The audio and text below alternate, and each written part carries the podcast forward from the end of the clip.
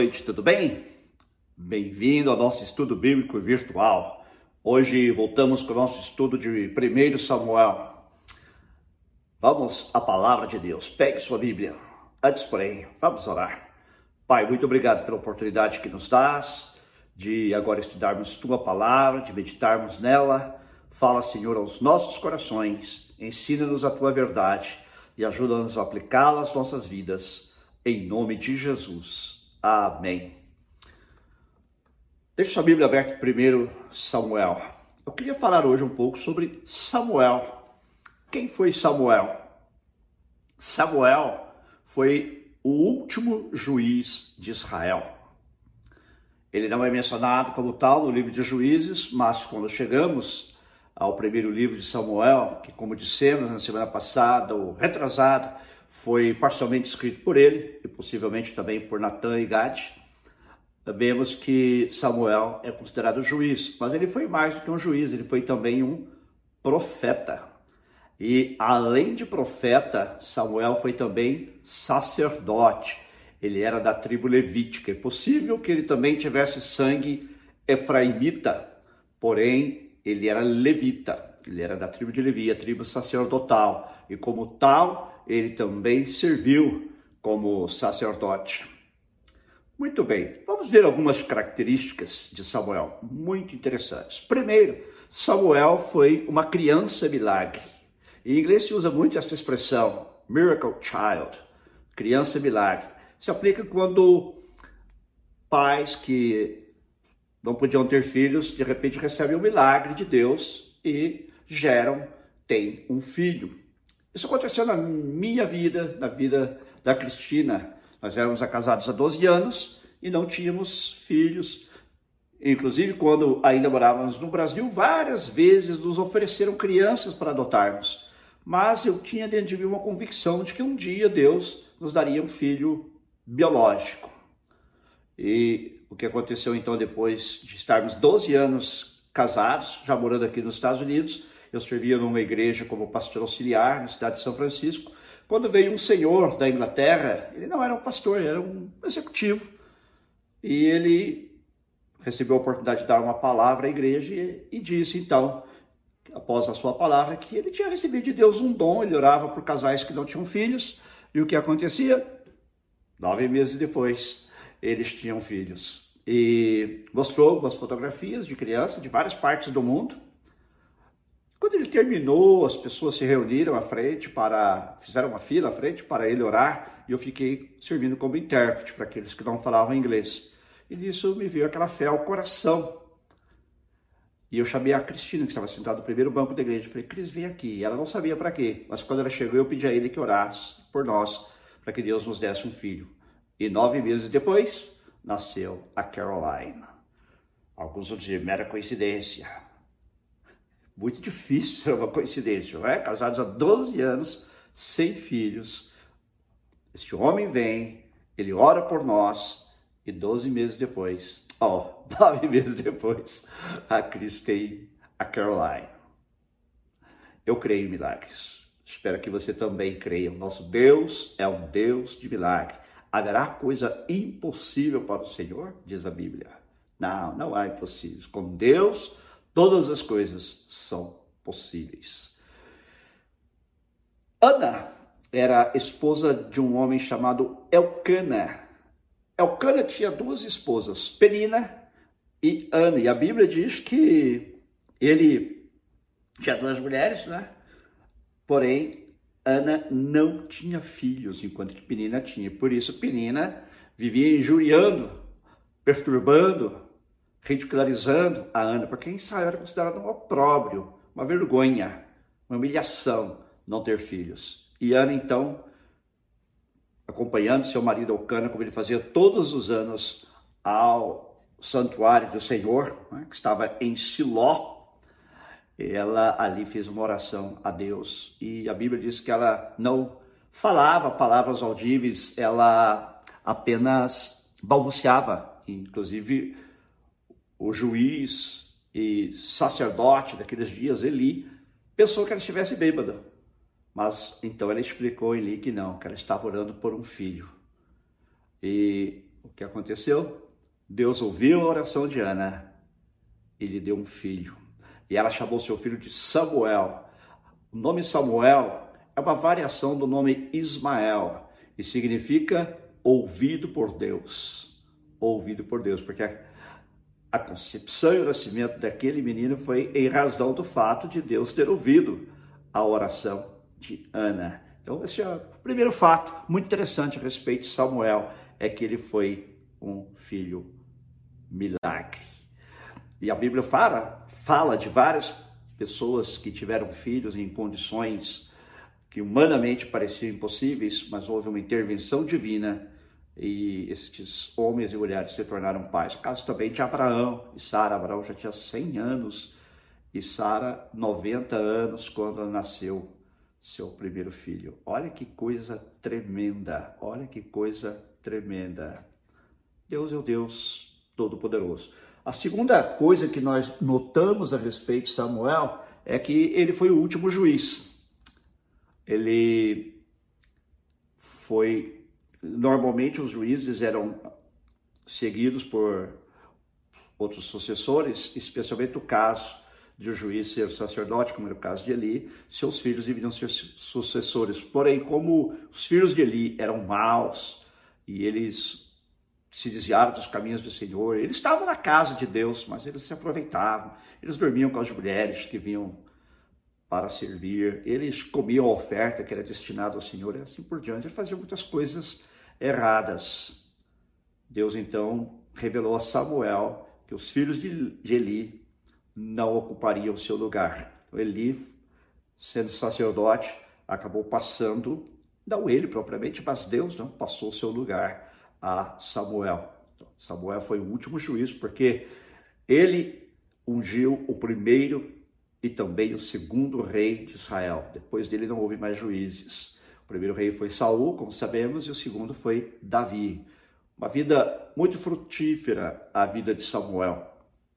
E eu noto algumas coisas na vida de Samuel que realmente chamam a minha atenção e são coisas com as quais nós podemos aprender grandes lições. A primeira grande lição é aquela que eu mencionei. Né? Nosso Deus é o Deus de milagres. Mas da vida do próprio Samuel, nós também vemos ah, algo muito interessante. Ele é considerado o maior profeta e até o primeiro profeta depois de Moisés. Durante o período da saída do Egito até a vida de Samuel, a Bíblia não menciona profetas que ministrassem a todo o povo de Israel. Outra coisa, ele foi reconhecido como juiz por todo o Israel, diferente dos juízes que vimos lá no livro de Juízes, que eram juízes apenas sobre uma ou algumas tribos, ele foi juiz sobre toda a nação de Israel. Toda a nação de Israel reconheceu Samuel como seu juiz. Logo depois que ele nasceu, sua mãe, cumprindo o voto que ela tinha feito de dedicar seu filho ao Senhor, o levou para a casa do Senhor. Assim que ele, não logo depois que ele nasceu, mas logo que ele foi desmamado, aos 3, 4 anos de idade, ele foi levado para morar na casa do Senhor. Ele era nazireu, consagrado ao Senhor. Nós já falamos sobre isso. Nazireus não podiam tomar nada derivado da uva e também não podiam cortar o cabelo como um sinal de sua dedicação a Deus. Ele foi nazireu por toda a vida. E ele foi para a casa do Senhor e ali ele cresceu, na casa de Deus. Irmãos, é muito importante isso. Nós que somos pais, precisamos criar nossos filhos na casa de Deus, precisamos ensinar a eles o amor pela casa de Deus, respeito pela casa de Deus. E quando eu falo casa de Deus, não é só a igreja, mas o temor a Deus, a comunhão com Deus. Você tem ensinado seus filhos no caminho do Senhor, não é só levá-los à igreja, levá-los ao culto, mas é infundir neles o conhecimento de Deus, o amor a Deus e o temor de Deus. Você tem feito isso com seus filhos? Este é o maior legado, a maior herança que você pode deixar para os seus filhos. Não é dinheiro, não é propriedade. Isso é importante, mas são coisas passageiras. O maior legado que você pode deixar para os seus filhos é uma vida de comunhão com Deus. Porque este legado terá repercussões por toda a eternidade. Você pode dizer, eu e a minha casa serviremos ao Senhor? Você pode dizer isso, como disse Josué, que também já vimos. O caso de Samuel foi criado na casa de Deus.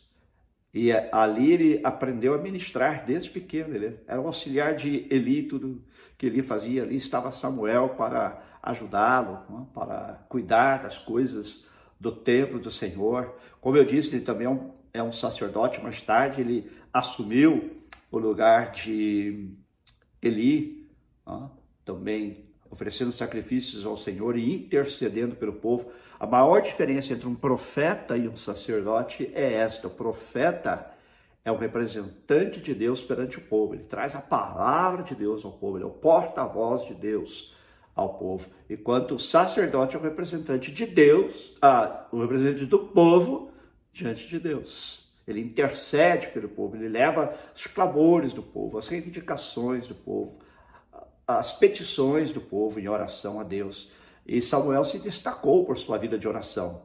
Ele é mencionado como um dos grandes intercessores de Israel, junto com uh, Moisés. Olha que coisa linda! Suas orações eram ouvidas, suas orações eram atendidas por causa de seu relacionamento com Deus. Você tem exercido o seu ministério sacerdotal? Novo Testamento nos diz, Pedro nos diz que todos nós somos reino e sacerdócio, ou com algumas tradições, reino e sacerdotes. Nossa função é interceder, nós podemos representar as pessoas diante de Deus em oração, levar as suas petições, levar as suas necessidades a Deus em oração. Você tem feito isto? Você tem feito isto? Agora veja o que acontece na vida de Samuel. Quando ele está ainda pequeno, não é? Ainda ali uh, da casa de Deus, diz aqui a palavra de Deus, o capítulo 2, versículo 18, Samuel ministrava diante do Senhor, sendo ainda menino, vestido de uma estola sacerdotal de linho. Na verdade, só podia usar essa estola sacerdotal, esse colete sacerdotal, os sacerdotes, mas ele já tinha, não é? E, e, ele estava ministrando, uma criança ministrando na casa de Deus. Na nossa igreja nós temos algumas crianças que eu fico impressionado como elas ministram na casa de Deus, estão ali dispostas a servir a Deus, dentro, dentro da sua realidade infantil, né? sempre dispostas. Temos até o brinco, temos um menino na igreja chamado Eric, né? sempre brinco, esse aqui é o nosso obreiro mais jovem, agora já temos mais jovem que ele, mas é, é o mais novo, né? é aquela criança que está sendo criado criada pelos seus pais os caminhos do Senhor e que está servindo. E seus filhos estão servindo ao Senhor? Como eu disse, não é só levá-los à igreja, mas é incutir neles o amor por Deus e pela obra de Deus também, de modo que eles também possam servir ao Senhor, de modo que eles também possam ser úteis na casa de Deus. Agora, uma coisa interessante, veja comigo o capítulo 3, é que diz Primeiro versículo: O menino Samuel serviu o Senhor diante de Eli. Naqueles dias, a palavra do Senhor era muito rara, as visões não eram frequentes. Preste atenção nisso. Certo dia, o sacerdote Eli, cujos olhos já começavam a escurecer-se a ponto de não poder ver, estava deitado no lugar de costume. Samuel também estava deitado no templo do Senhor. A verdade, esse templo era do tabernáculo, a, a tenda de adoração. Nós já falamos sobre ele lá em Êxodo, lá em Levítico, etc. Também Samuel estava deitado no templo do Senhor, onde estava a arca da aliança. Antes que a lâmpada de Deus se apagasse, o Senhor chamou o menino: Samuel, Samuel. Ele respondeu: Eis-me aqui. Então correu para onde estava Eli e disse: Eis-me aqui, pois você me chamou. E ele falou: Não, não chamei, volte a dormir. Aí, segunda vez, o Senhor chamou Samuel. E ele se voltou até Eli e disse: Eis-me aqui, pois você me chamou. Mas ele respondeu: Meu filho, eu não chamei você, vá deitar. Porém, Samuel ainda não conhecia o Senhor, e a palavra do Senhor ainda não havia sido manifestada a ele. O Senhor chamou Samuel pela terceira vez, ele se levantou, foi até Eli e disse: Eis-me aqui, pois você me chamou. Então ele entendeu que era o Senhor quem chamava o menino. Por isso Eli disse a Samuel: Vá deitar, se alguém chamar, diga: Fala, Senhor, porque o teu servo ouve. E Samuel foi para o seu lugar se deitou. Então o Senhor veio e esteve ali e chamou como das outras vezes. vezes Samuel, Samuel. Este respondeu: Fala, porque o teu servo ouve. E Deus então lhe traz uma revelação. Que eu quero chamar sua atenção aqui é para o versículo 7. Porém, Samuel ainda não conhecia o Senhor, e a palavra do Senhor ainda não havia sido manifestada a ele. Gente, ele estava na casa de Deus, ele ministrava na casa de Deus, ele servia ao sacerdote, colocar em termos modernos. Ele estava na casa de Deus, ele servia ali junto com o pastor ou com os ministros da casa de Deus, participava dos estudos bíblicos, estou é? contextualizando, participava das células, estava nos cultos, porém ele não conhecia o Senhor. Há muita gente assim, está na casa de Deus, participa dos cultos, participa dos estudos bíblicos, das células, dos grupos pequenos, dos vários ministérios e ainda não conhece o Senhor. Você conhece o Senhor? Estou perguntando se você é membro da igreja. Você conhece o Senhor? A palavra conhecer, creio até que eu já expliquei isso aqui antes, no hebraico tem aquela conotação de um conhecimento íntimo, conhecimento pessoal. É usado inclusive para relações sexuais, para denotar a profundidade, a intimidade da relação do casal. É a mesma palavra usada com relação a conhecer o Senhor. Samuel ainda não conhecia o Senhor. Estava na casa de Deus, mas não conhecia o Senhor. Não conhecia o Deus da casa. Sabia tudo a respeito da casa de Deus, mas não conhecia o Deus da casa. Sabia tudo a respeito da igreja, por assim dizer, mas não conhecia o Senhor da igreja. Isso aqui é uma grande lição para nós. Muita gente está na igreja. Eu fico feliz pelo crescimento dos evangélicos no Brasil, mas sabemos que muitas vezes deste crescimento falta qualidade. Há muitas pessoas dentro das igrejas hoje tem um verdadeiro relacionamento com Deus. E não é só no Brasil, aqui nos Estados Unidos também, em todo o mundo. A minha pergunta para você é esta: você já conhece o Senhor? E se você conhece, você está obediente a Ele? Porque quando Deus se revelou a Samuel, ele diz: Fala, porque o teu servo ouve. Preste atenção. Fala, Senhor, porque o teu servo ouve. Aí então ele começou a conhecer a Deus por uma experiência própria, por uma experiência pessoal. E ele cresceu no conhecimento de Deus. E ele, a partir daí, pôde desenvolver o seu ministério pessoal. Aliado ainda Eli, porém, já o seu ministério distinto. A primeira palavra que Deus deu a ele foi uma palavra de juízo, de julgamento para os filhos de Eli, que, como eu disse, estavam andando em desobediência a Deus. Tá? E esta foi uma visão que Deus deu a ele, e ele contou esta visão a Eli, ele teve coragem. Quantas vezes também nós não temos coragem de confrontar as pessoas com seus pecados? Eli era um homem de Deus, mas ele nunca confrontou seus filhos. A Bíblia diz claramente que ele nunca confrontou seus filhos daquilo que eles faziam de errado, dos seus pecados. Ele tolerava, ele ia levando, empurrando com a barriga, como dizemos no Brasil. Porém, quando Deus revelou a Samuel, Samuel teve a coragem de chegar lá e falar com ele.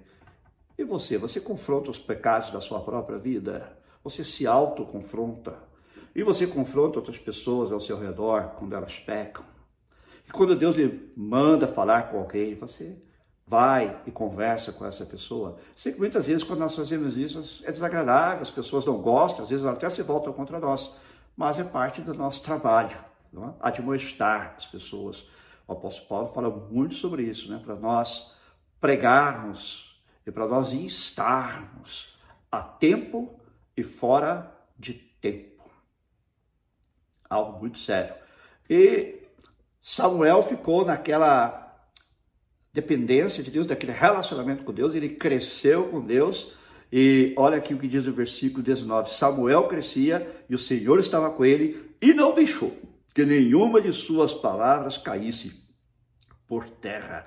Todo Israel, desde Dan até Berseba, reconheceu que Samuel estava confirmado como profeta do Senhor. Já mencionei isso, ele foi reconhecido por todos, desde Dan, lá no extremo norte, até Berseba, no sul, que ele era profeta do Senhor. Não apenas juiz, não apenas sacerdote, mas profeta. O Senhor continuou a aparecer em Siló, porque em Siló o Senhor se manifestava a Samuel por meio da palavra do Senhor. Mas o que mais me chama a atenção aqui é o versículo 19. Samuel crescia, jovem ainda, e o Senhor estava com ele toda a sua vida. Ele foi um servo fiel por toda a sua vida e não deixou que nenhuma de suas palavras caísse por terra. Samuel era infalível? Não. Mas quando ele falava a palavra de Deus, Deus honrava. Deus honrava. E nunca nenhuma das suas palavras caiu. E você? Você tem falado a palavra de Deus? Você tem compartilhado a palavra de Deus com sua família, com seus amigos, com as pessoas do seu relacionamento, seus colegas de trabalho, seus chefes, seus subordinados. Você tem compartilhado a palavra de Deus? A palavra de Deus não volta vazia, diz o Senhor. Lá em Isaías, é? Ela sempre cumpre os propósitos para os quais Deus a designou. Mas é nossa responsabilidade, nossa função compartilhar a palavra de Deus. Que nós possamos nos espelhar na vida de Samuel e aprender aqui com ele algumas lições. Vamos ver mais na semana que vem, mas eu creio que essas são lições muito importantes para as nossas vidas. É? Servirmos a Deus, servirmos na casa de Deus, ajudarmos na obra de Deus, criarmos nossos filhos da casa de Deus, levarmos nossos filhos a ministrar na casa de Deus, levarmos nossos filhos a um encontro pessoal com Deus. A minha filha Caroline aceitou Jesus quando ela tinha três anos de idade. Você já levou seus filhos a ter uma experiência pessoal com Deus, uma experiência pessoal com Jesus? Seus filhos estão apenas na igreja ou elas já realmente conhecem a Jesus Cristo como Senhor e Salvador? E minha esposa, Cristina, também foi levada pelos pais a Jesus, ela aceitou a Jesus quando ela tinha seis anos de idade, se não me engano. Olha que maravilha, que maravilha. É? E outra, todos nós precisamos conhecer a Deus. Podemos estar na casa de Deus, podemos estar participando de tudo o que acontece na casa de Deus, até sustentando missionários, sustentando a obra de Deus, ajudando, e não conhecermos a Deus. Mais importante de tudo é isso, é conhecermos a Deus deixar que ele se revele a nós. Abra o seu coração para ele hoje. E se você já o conhece, sirva de todo o seu coração. Se você não o conhece, entregue sua vida a ele hoje. Amém? Gostaria de orar com você. Senhor, eu oro por todos que ouviram a palavra de Deus neste momento. Continua falando conosco, Senhor. Continua falando conosco, Deus. E ensina-nos a tua verdade. As lições que aprendemos hoje com Samuel, que possamos internalizá-las e colocá-las em prática em nossas vidas e que possamos também te conhecer e crescer, Senhor, no teu conhecimento, como disse o profeta Oséias, Pai. Em nome de Jesus, Pai. Em nome de Jesus. Possamos também criar nossos filhos nos caminhos do Senhor, o quanto depender de nós, que eles possam te conhecer, te amar e te servir. Aleluia. Amém. Em nome de Jesus. Amém. Agora, se você não recebeu a Jesus como seu Senhor e Salvador, se você ainda não o conhece, mas quer conhecê-lo, Faça comigo esta oração. Diga assim: seu coração, Senhor Jesus, reconheço que não te conheço, mas neste momento eu quero te conhecer. Entrego minha vida a ti. Perdoa-me os meus pecados. Entra na minha vida, seu Senhor da minha vida, e me ajuda a te conhecer cada dia mais, a te amar e a te servir de todo o meu coração. Em teu nome. Amém. Amém. Deus te abençoe. Lembrando que domingo estaremos aqui de novo com o nosso culto, às 5 horas da tarde em Los Angeles, e agora meia-noite e meia no Brasil. Não, quero dizer 10 e meia no Brasil. Desculpem. 5 horas da tarde aqui, 10 horas da noite em Brasília. 10 horas da noite em Brasília. E na terça-feira, sim, a célula às sete e meia da noite, aí sim, meia-noite e meia, horário de Brasília.